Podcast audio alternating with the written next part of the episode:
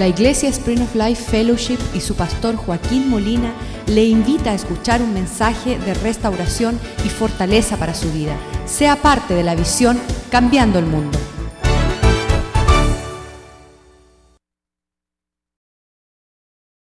damos gracias por este día que has hecho para gozarnos y alegrarnos en Él. Te damos gracias por Jesucristo, autor de nuestra salvación. Te damos gracias por la casa de Dios, lugar, morada de tu presencia, donde tu gloria habita, donde vemos tu gloria, cuando vemos tu poder, que vemos todo lo que tienes para nosotros, que podamos sentarnos a comer a la mesa que estás preparado. Señor, pedimos que tu palabra sea bendecida y que pueda ser profunda en nuestra vida hoy, Señor, para transformarnos y alcanzar tu propósito. Que sea como lámpara a nuestros pies, que sea luz a nuestra senda, que sea la espada de doble filo que penetra lo más profundo de nuestro ser para discernir entre el alma y el espíritu. Que puede ser el pan de vida hoy que nutra nuestra vida, que comamos de esa palabra, Señor porque bien dices en Mateo 4:4 que no solo del pan vivirá el hombre, sino de cada palabra que sale de tu boca. Que tu palabra, Señor, esté sazonada a tal nivel que podamos comer, saciarnos y recibir tu porción este día, Señor. Bendice nuestro tiempo, Señor, y prospera esta palabra en el corazón de tu pueblo y aquellos que escuchan este mensaje. En el nombre de Jesús. Amén y amén. Estábamos hablando de la importancia de, poder percibir. Mi carga cada vez que, venimos a la iglesia es que, que no estemos perdiendo el tiempo. Que nuestro provecho en la casa de Dios sea tal donde recibamos ah, algo que transciende nuestra necesidad, no estemos acá por una necesidad, sino podamos alinearnos con el corazón del Señor. Y el Señor ah, me puso en este contexto el Juan 3:16. Esto es algo que debe estar siempre en nosotros, debemos de cargarlo con la sobriedad que, que merita. Cuando la palabra de Dios está hablando de tres cosas, en este pasaje. Número uno, está hablando de Dios, nos dice del amor de Dios y nos dice de la dádiva de Dios, ha dado. Porque de tal manera amó Dios al mundo que ha dado a su Hijo. Esas tres cosas son imprescindibles para la vida de cualquier cristiano.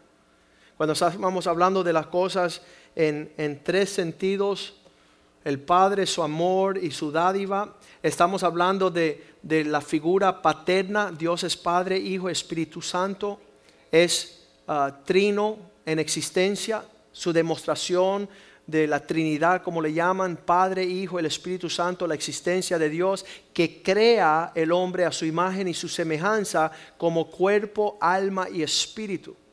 Las personas que pierden de, de vista esta realidad alimentan su cuerpo físico, ah, buscan la necesidad de su alma, pero descuidan su espíritu. Y ese espíritu es la profundidad de la realidad de qué es el hombre. Dice que espíritu hay en el hombre, que es el aliento de Dios el que le da entendimiento. El tal recibiendo, está ah, siendo revelado esta realidad. Y que muchas cosas en la vida vienen en formas de tres cuerpo, alma y espíritu. Cuando las personas siempre me están diciendo, Joaquín, no entiendo eso que tu Dios es tres en uno y uno en tres. Le, doy como ejemplo el huevo. El huevo tiene tres partes, tiene la cáscara, tiene la yema, tiene la clara. ¿Y cuál es el huevo? Las tres. Y ninguna deja de ser el huevo, ninguna deja de ser la existencia de la unidad cuando hablamos de agua, está en la forma, porque me dicen, explícamelo de otra forma. Le digo, el agua se compone del líquido, de lo sólido y del gas. H02, ¿verdad? H20. Y Dios quiere que nosotros profundicemos los entendimientos prácticos de, de la palabra de Dios en este sentido. Hay un dicho antiguo que dice en latín, omni trium perfectum, que dice que todo que viene en tres partes es perfecto. Y cuando estamos hablando de Isaías capítulo 6, cuando los ángeles se encuentran en la presencia de Dios y viendo la perfección de su existencia, están clamando, santo, santo, santo. O, lo que se dice tres veces santo. Isaías 6, versículo 3. Cuando están viendo Isaías una, una mirada a ese trono cuando alguno, 6.3 por favor. Isaías 6.3. El uno al otro daba voces diciendo, Santo, Santo, Santo. Jehová de los ejércitos, toda la tierra está llena de su gloria. La descripción de esos ángeles que están en presencia de Dios están dando ese vistazo. Cuando yo era pastor de jóvenes, yo le tenía que decir a los jóvenes, no es que hay un robot, no es una maquinaria que está programada para decir santo, santo, santo, santo, santo, santo, sino que estos seres increíbles están viendo la grandeza de Dios y están contemplando, santo, santo, santo. Están abrumados y maravillados por la presencia de un ser que en, lo que va de la eternidad tiene el peso de gloria y de grandeza, donde estos seres siguen maravillándose en esa descripción de santo. Santo, santo, la palabra que describe a Dios en, esas tres declaraciones, Apocalipsis 4, 8, dice que estas, estos ángeles, descritos como cuatro bestias con seis alas, cuatro seres vivientes teniendo cada uno seis alas alrededor y por dentro estaban llenos de ojos y no cesaban día y noche decir, Santo, Santo, Santo es el Señor Dios Todopoderoso, el que era, el que es y el que ha de venir. Estamos viendo dentro de la, de la Trinidad aún también tres tiempos el ayer, el hoy y el mañana. El pasado, el presente, el futuro. Que Dios habita perfectamente en cada una de esas etapas. Para muchos de nosotros tenemos un pasado horrible, el presente está más o menos y queremos matarnos para no ver el mañana. En estos días he escuchado de muchos suicidios, personas que están viendo sin esperanza la próxima etapa de su vida. Y yo les diré que no tienen no tienen acceso de conocer a Dios. Y por eso Dios quiere que hoy nosotros profundicemos esa realidad para que no solamente conozcamos el principio, lo del medio, sino del fin. También Hebreos 13:8 dice que Cristo Jesús no cambia. Él es el mismo ayer, hoy y por los siglos. Hebreos 13:8. Jesús es el mismo ayer, hoy y por los siglos. ¿Por qué el hombre ayer pudo amar? Estoy contenta. Hoy aborrece. Y mañana está en una actitud de indiferencia, apática. Qué horrible. Necesitamos a Dios en nuestras vidas para que seamos consistentes en las actitudes de nuestro amor de nuestro gozo, de no fluctuar en las épocas de la vida. Me gocé en la conferencia de, matrimonios el testimonio del pastor Jorge Córdoba y su esposa Amalia que en una época de crisis de salud no perdieron su gozo, no perdieron su estabilidad en la presencia del Señor. Dios va perfeccionándonos en estas medidas. De la misma forma nos fue dado la muerte el entierro y la resurrección de Cristo. Primera de Corintios 15, 3. Que nosotros sepamos estas, estas tres épocas de la vida del Señor, porque primeramente os he enseñado lo que mismo recibí, que Cristo murió por nuestros pecados, conforme a las Escrituras. Versículo 4. No solo murió por nuestros pecados, sino que fue sepultado y que resucitó al tercer día, conforme a las Escrituras.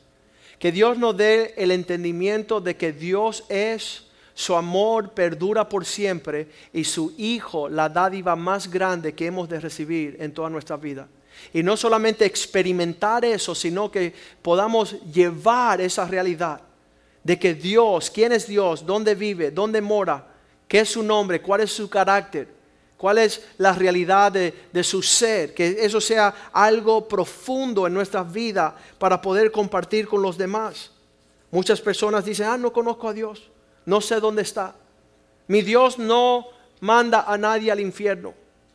Mi Dios no exige fidelidad, mi Dios no exige obediencia. Mi Dios permite que yo pueda ser infiel. ¿Sabes qué? Tenemos que profundizar y conocer que la plenitud del carácter de Dios como figura principal y centro del universo, Dios de la creación. Que antes de todo fue Él. Génesis 1.1 dice, en el principio Dios. No hay principio sin que tú puedas traer a la luz que de Dios son todos los principios. En estos días me mandaron una amistad de la niñez, me mandó un, un video que dice, mira, este transgénero, pobrecito, es una, es, un, es una reina, un transveste, y mira cómo sufre. Me mandó un video. Yo decía, yo, quisiera entender el sufrimiento de, de estas personas y y le escribo a él, mira, todo este sufrimiento de lo que usted habla se resuelve con comenzar desde el principio de las cosas y definir qué es un hombre y qué es una mujer. Pero si tú te brincas ese salto y ahora tú caes en un hombre que quiere ser mujer, ya podemos entender la confusión y la angustia, la agonía, la tristeza de poder tratar de alcanzar algo que nunca fue el propósito que fuese. Y dice, eso solamente eres tú, Joaquín, porque usted cree en la Biblia. Significa, esa fue su respuesta. Yo digo, personas que quieren vivir la vida sin definir la vida. No son parte de ninguna familia, no son parte de ninguna iglesia, no tienen pastor y dicen tan bien. Están definiendo su realidad. Y cuando Él me dice, eso eres tú porque usted cree en la Biblia, es porque la Biblia, Dios le pone definición a todas las cosas. Cuando estaba enseñando a un joven, estaba discipulando a un hombre, un joven que llegaba una vez sí y mil veces no, o llegaba mil veces sí y una vez no, le digo, ven acá, quiero hablar contigo. Sabes que si tú llegas todo el año a la iglesia a servir y falta un día, eres infiel. Le dice, bueno, pastor, tú me disculpas, pero tengo que definir con su definición de fidelidad. Porque yo creo que yo puedo llegar a la iglesia mil días y faltar una y soy un hombre fiel. Y le dije, no le enseña esa definición de fidelidad a tu esposa. En otras palabras, el día que el día que su esposa se va con otra persona, ella sigue siendo fiel porque estuvo contigo 10 años.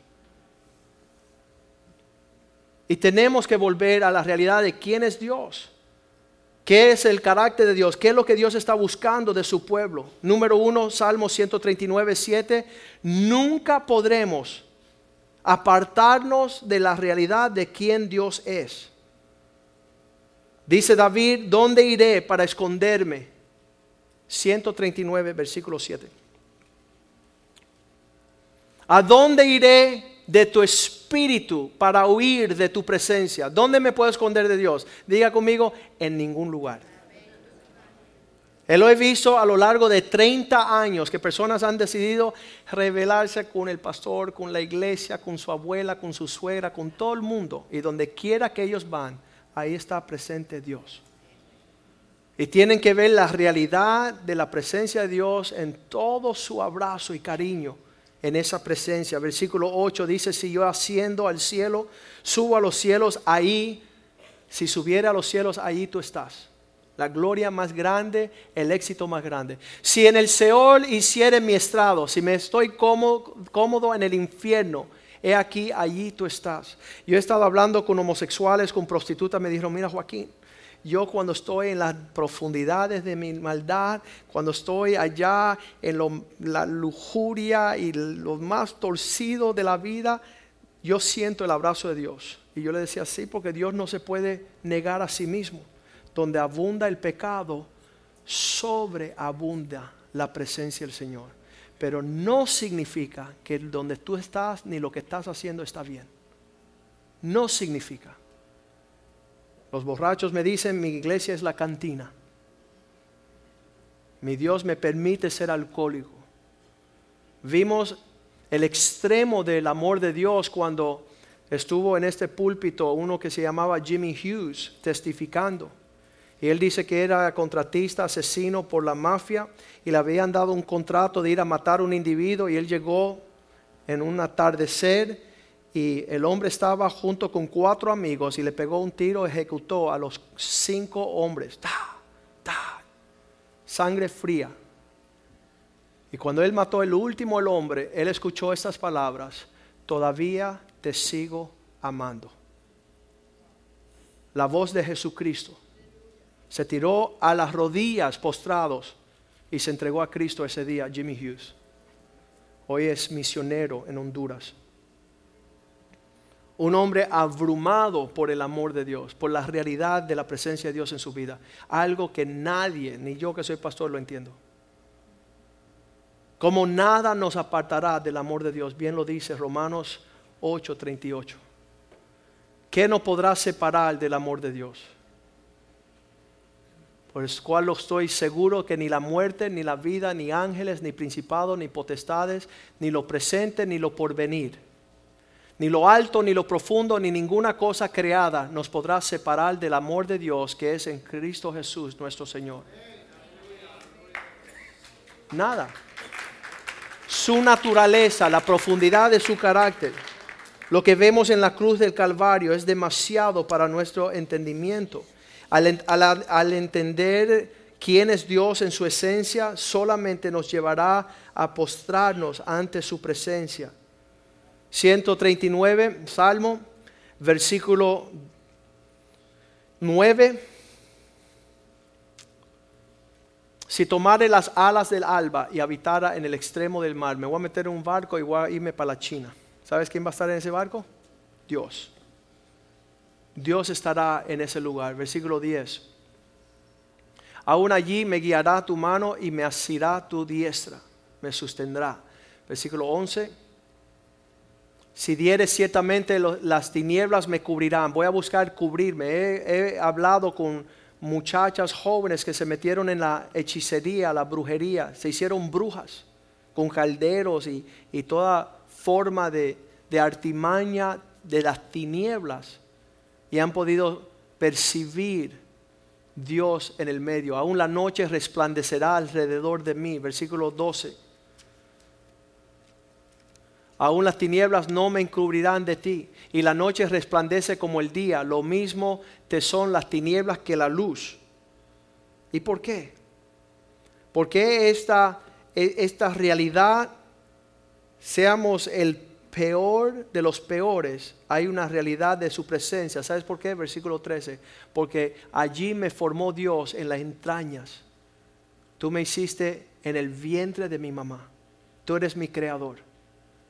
No podemos perder de vista esta realidad, que cada célula de nuestro cuerpo, cada tejido, ahí estaba Dios diseñando, ahí estaba Dios formando, Dios estaba preparando aquello que Él tenía como propósito. Versículo 14, tenemos que confesar, te alabaré porque formidable y maravillosas son tus obras. Estoy maravillado y mi alma lo sabe muy bien. Hay algo dentro de nosotros cuando las cosas no van a bien, se entristecen. Ese alma fue hecho para prosperar. ¿Cuántos quieren ser unos perdedores y derrotados en la vida? No existe. Eso no fue el orden de nuestra formación. ¿Cuántos quieren ser prósperos y bendecidos y cuidados y alcanzar la medida del propósito de Dios? Dios desea eso para todo hombre. Es horrible que los hombres piensan que han sido dejados desolados, distantes del propósito de la prosperidad de Dios para nuestras vidas. Es imposible. Dios quiere que nosotros conozcamos a Él. Deuteronomio 4:29 dice, este Dios, usted lo va a encontrar, va a hacerse una realidad en su vida versículo 29. Si desde allí buscare a Dios, Jehová, lo hallarás. Si lo, lo vas a hallar, si lo buscara de todo corazón y de toda tu alma. El principio de alcanzar a Dios, y, yo estaba hablando de cuando tenía 16 años, qué prepotente. Y Dios, si tú, yo no creo que tú existes, y yo no creo que tú me quieres bendecir, y todo esto es falso, y te pongo unas pruebas, y te reto, y te desafío. Y yo pienso que qué horrible este, este adolescente y equivocado, como Dios tuvo misericordia y no me pisó como una cucaracha.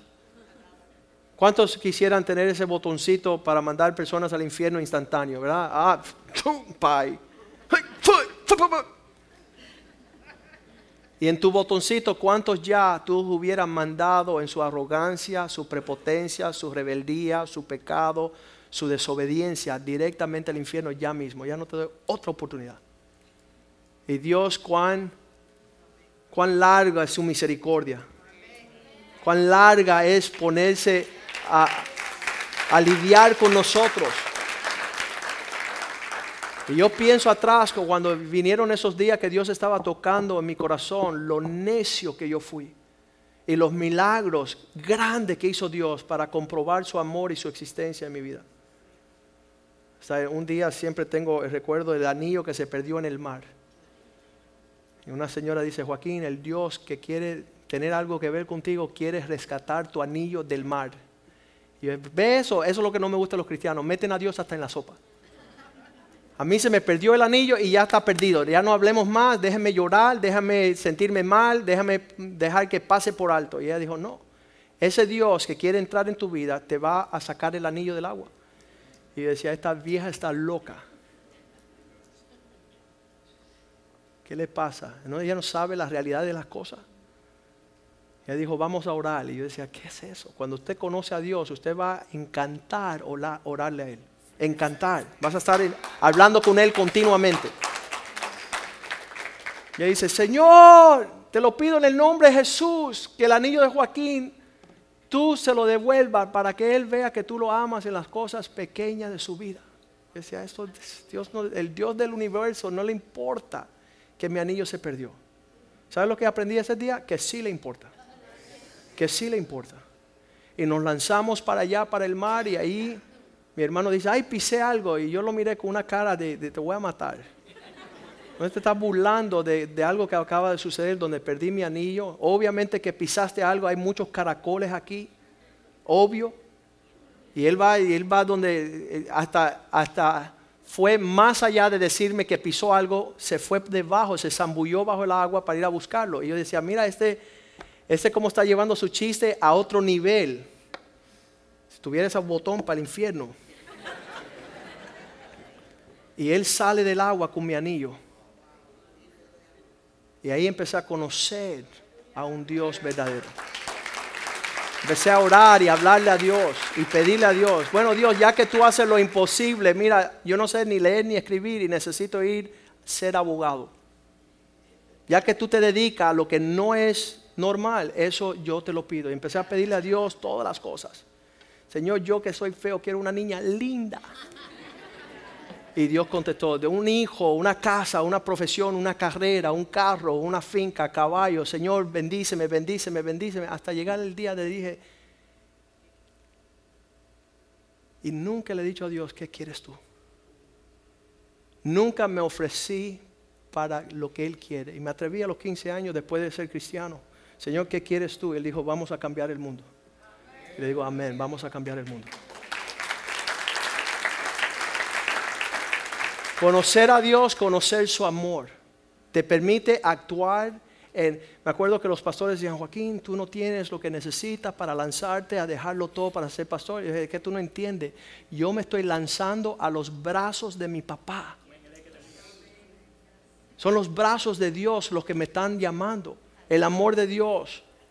Y cuando usted conoce a Dios y conoce su amor, empieza a ir en pos de él. Jeremías 29, 11, yo sé los pensamientos que tengo para ti. Aquellos que no saben esos pensamientos van a estar turbados toda la vida, porque piensan que nacieron para perder. Los pensamientos de Dios dice, porque yo sé los pensamientos que Dios que tengo acerca de vosotros, dice el Señor, pensamientos de paz, de prosperidad, de bendición. La paz que Dios da, el mundo no la puede dar. Pensamientos de paz y no de mal, para darte el fin que está esperando. ¿Cuándo esperan que le vaya bien la vida? Estamos esperando que lo vaya bien, por eso nos deprimimos cuando pensamos que nos está yendo mal. Pero Dios tiene esa, esa realidad para nosotros. Pero cuando se hace una realidad, versículo 12, cuando me claman, cuando me llamas, cuando me invocareis y vendré, oraréis a mí y yo oiré. Es lindo saber que cuando uno ora, Dios está ahí escuchando. Dios tiene su oído inclinado hacia los suyos. Versículo 13. Cuando me buscareis, me hallaréis, porque me buscaréis de todo vuestro corazón. Que sea algo auténtico, genuino, real. Que no sea una farándula, una apariencia, una fachada. Que conozcamos a Dios para que el mundo sepa quién es Él. Salmo 73, 28. 73, 28 dice que es bueno, es bueno para nosotros acercarnos. Por en cuanto a mí, el acercarme a Dios es el bien. He puesto a Dios como mi esperanza para poder contarle a todos su fidelidad. Contarle a todos. Mira, no puede existir que una persona se me acerque por más de cinco minutos que le estoy hablando del maravilloso Dios al cual me amó, el cual existe para siempre, el cual está listo para ver que nadie perezca, sino que todos procedan hacia la vida. Yo le estaba diciendo a mi esposa ayer que yo me quedo mirando a las personas y dice, no, no lo mire tanto. Eso no es buena educación, no lo mires tanto. Y lo que estoy mirando yo es dónde tuviera ese individuo si pudiera conectarse con mi Dios. ¿Hasta dónde el potencial de esa vida? Si se pudiera topar con el propósito de Dios para su vida, porque Dios hizo a todos los hombres, hombres con eh, increíbles expectativas de gloria sobre la faz de la tierra. Cuando dice quiero cubrir la tierra de mi gloria, es que todos los hombres vivan conforme a aquellos que fue prescrito de antemano. Pero nosotros muchas veces estamos buscando otra gloria. Estamos atentos a otro oído. Yo le digo que son los hombres que tienen una zanahoria como el burro que siempre va en pos de una gloria que es temporal. Eh, no es, no es, una, no, es una gloria eterna, una gloria que, que no marchita, que no se muere, sino que va en aumento de gloria en gloria, de victoria en victoria, cada época. Me maravillo cuando mis hijos eran pequeños y lo llevaba a, a, a pelar a la barbería, al barbero, y decían, bueno, ¿cómo quieres el pelado? ¿Como Ricky Martin? Yo decía, Dios mío, no. Eso fue una época. Bueno, lo quiere como los Beatles.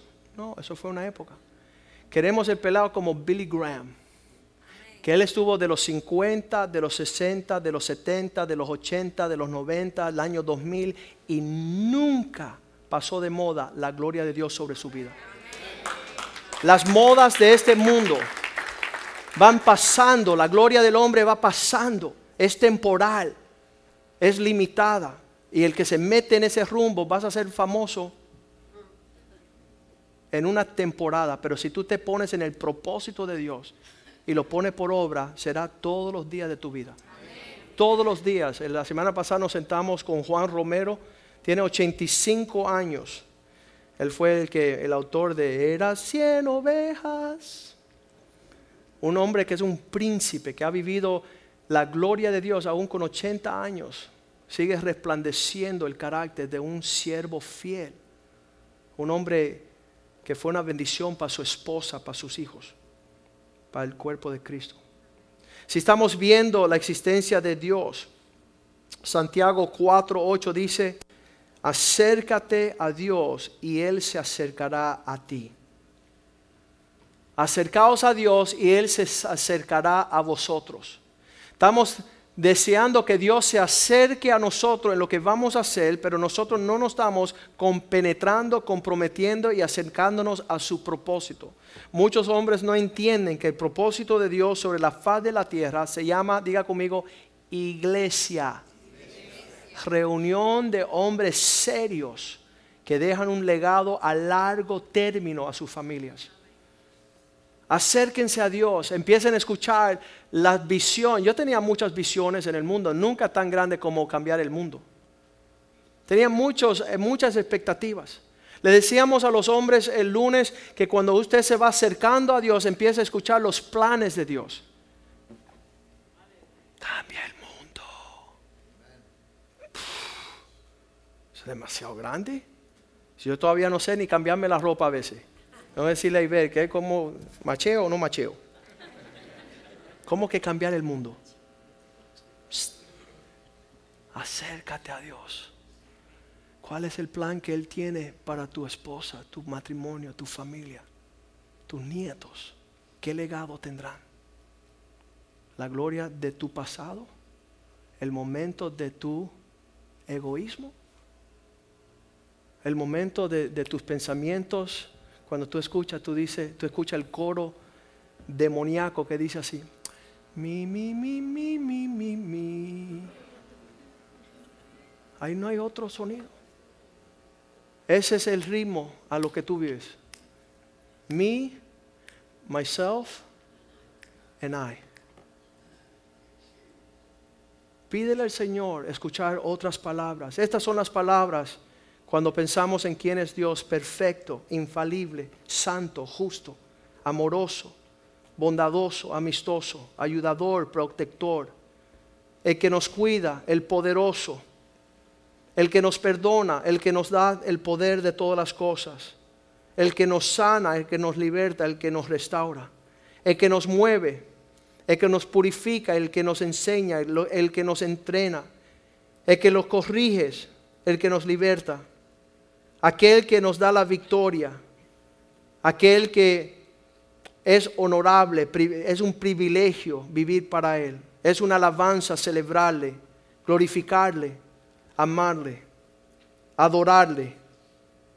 Él es el que nos hace fructífero, nos multiplica, nos hace rico en abundancia, es real, es auténtico, es moral nos guarda en nuestra entrada, en nuestra salida. Es eminente, prominente, sobrenatural, milagrosamente maravilloso. Eso solamente un poquito poder describir quién es Él. Nuestro deber de que este mundo conozca a un Dios vivo, un Dios poderoso. Dice la palabra en Efesios 2:12 que hubo un tiempo que estábamos separados de Dios. Estábamos lejos de sus promesas y sus pactos dice que estábamos sin esperanza y sin Dios en el mundo. ¿Eso te describe a ti hace unos días, hace unos años atrás? En este mundo sin Dios. Hay un montón de personas que tienen que conocer el primer cordón de un cordón de tres dobleces. La primera parte que Dios existe. Y sabes, esa no es la única parte porque ahí el diablo conoce, los demonios conocen que Dios existe. El hecho que tú conoces que Dios existe no te difiere de un demonio ni de Satanás, sino que tú puedas conocer la profundidad de su amor.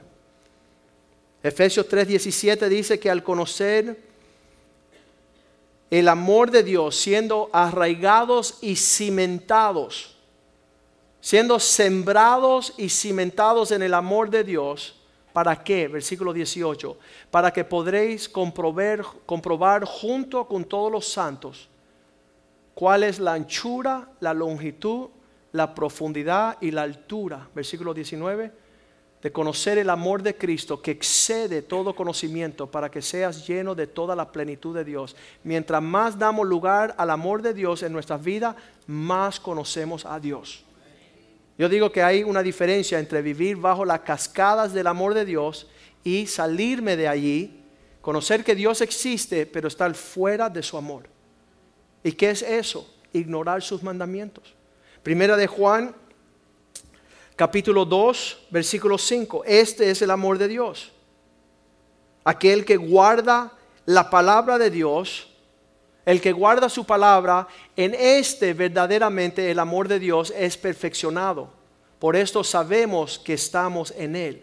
Yo sé cuando estoy bajo el amor de Dios, cuando estoy obedeciendo y escuchando sus mandamientos. Y el otro día me di cuenta que los mandamientos no era algo que yo guardaba como algo que me guardaba a mí.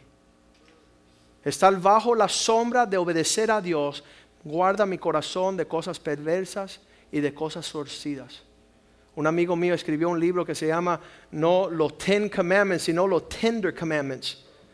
Los mandamientos tiernos de Dios que Él le habla a su pueblo de no tener otros dioses, porque otros dioses destruirán tu vida, te harán sacrificar tu familia en el altar de esos dioses falsos. Cuando yo sirvo más y más a mi Dios, que no es un Dios falso, más y más tengo una compenetración y una unidad y una paz con mi esposa y mis hijos. Dios no me deprive. Hay personas que dicen, no te entrega mucho a Dios porque va y pierde. Es mentira. Cuando tú sirves a dioses falsos, es que estás en peligro de perderlo todo. Pero cuando tú sirves a Dios verdadero, todas las cosas son añadidas. Todas las cosas vienen a uno. Primera de Juan 5.3. Este es el amor de Dios. ¿Y qué es el amor de Dios? Comienza a guardar sus mandamientos. Prometo que si tú empiezas a obedecer cada mandamiento que Dios te otorga, que tú vas a vivir una vida que te va a sorprender la grandeza de su amor. Este es el amor de Dios. Guardemos sus mandamientos. Y sus mandamientos no son de carga, son refrigerio. Te guardarán. Primera de Juan. No vamos a leer Juan 5, versículo 39, donde ellos decían, ¿sabes qué? Tengo que leer, tengo que buscar y tengo que escudriñar la palabra. Y ellos se metían ahí todo el tiempo tratando de leer y ellos conocían de memoria todas las escrituras. Ustedes escudriñan las escrituras porque a vosotros les parece que en ellas tenéis la vida eterna, mas ellas son las que dan testimonio de mí. Esto no es el final, sino encontrar el Dios de estas escrituras, vivir y experimentar la realidad de Él en tu vida. No estar solamente conociendo la teología, todo lo que es las profundidades de los misterios del conocimiento, sino que ustedes puedan conocer el Dios del universo, tener una relación con Él. Versículo 40, pero estas testifican de mí. No quieres venir a mí para que tengas vida. Estás metida en la religión, en la denominación, en el ministerio, en el cristianismo, pero no en Cristo. Versículo 41. Gloria de los hombres no recibo. No estoy buscando el propósito de los hombres. Versículo 42. Mas yo os conozco que no tenéis amor de Dios en vosotros. Ustedes no están profundizando el amor de Dios. No están entendiendo que Dios amó tanto al mundo, Dios amó al mundo y ha dado la dádiva de Dios. Santiago 1.17 dice la palabra de Dios que es la dádiva de Dios, es perfecta. Toda buena dádiva y todo don perfecto viene de lo alto, del Padre de las luces, en el cual no hay mudanza ni sombra de variación. ¿Sabe lo que sucede cuando te metas en esa ese amor de Dios te mete en serio, acercarte a Dios, dice que Dios empieza a desprender de los cielos tanta bendición, tanto propósito que no habrá lugar para guardarlo todo. En el libro Restaurando las puertas que prevalecen, escribo en la puerta de la fuente que Dios tiene que ser la fuente de toda nuestra provisión. Que nosotros no detengamos, que nos detengamos para empezar a saborear todo lo que Dios tiene en nuestras vidas. Con 16 años no lo entendía yo. Con 46, 30 años más tarde, lo entiendo. Estoy buscando más y más del amor de Dios. Más y más del Dios verdadero y todo lo demás vendrá por añadidura, todo lo demás vendrá por, por la sabiduría. Ah, Juan 15, 13, no hay amor mayor que este, que uno entregue su vida por su amigo. Nadie tiene mayor amor que este, que uno ponga su vida por sus amigos. Cuando Dios fue a la capacidad de mostrar su amor por nosotros, nos entregó lo que Él más quiso. Su Hijo en la cruz. Expresión como una marca en la historia que Dios está en serio de disponer de su amor hacia nosotros. Salmo, uh, Cantar de Cantares 8:7 dice: Las muchas aguas no podrá apagar nuestro amor. Las muchas aguas no podrán apagar el amor, ni lo ahogarán los ríos. Si diese el hombre todos los bienes de su casa por este amor, de cierto lo menospreciarían. Cuando vemos todo lo que te podemos alcanzar aquí en las dádivas que tenemos y probamos el amor de Dios, decimos, chao, no necesito esto, pero sí necesito esto. Necesito beber de las aguas de su amor. Esas son las cosas que sacian nuestra alma. Los Rolling Stones hace unos años, una orquesta de rock americana, son ingleses ellos, escribieron la canción de ella, Nada de lo que hago satisface mi deseo. Nada lo que intento puede satisfacer nuestra alma. Lo intento, lo intento, pero nadie puede hacerlo. Salmo 37, 4 dice otra cosa.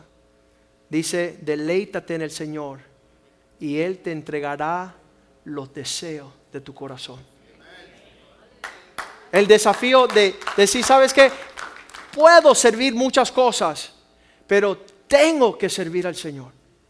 Tengo el poder de ir a hacer muchos alcances, pero quiero lo que Dios ha alcanzado para mí. Dice, mil generaciones de bendición para aquellos que lo aman y guardan sus mandamientos. Mil generaciones. Que nosotros tengamos hoy la capacidad de conocer a Dios, seguir prosiguiendo hacia la meta, profundizarnos en el amor de Dios y comenzar a darnos cuenta la medida de la expresión de esa dádiva de Cristo en la cruz. Demostró su amor que ya siendo nosotros pecadores, Él envió a su Hijo a morir por nosotros. La demuestra de su amor es fantástica, es un regalo. Cuando dice en Juan 4 a la mujer samaritana, una mujer que estaba desahuciada, que no tenía más que probar en la vida, con cinco esposos, cinco matrimonios fracasados, y dice, y con quien anda ahorita nuestro esposo. Cuando Cristo le dice estas palabras, versículo 14,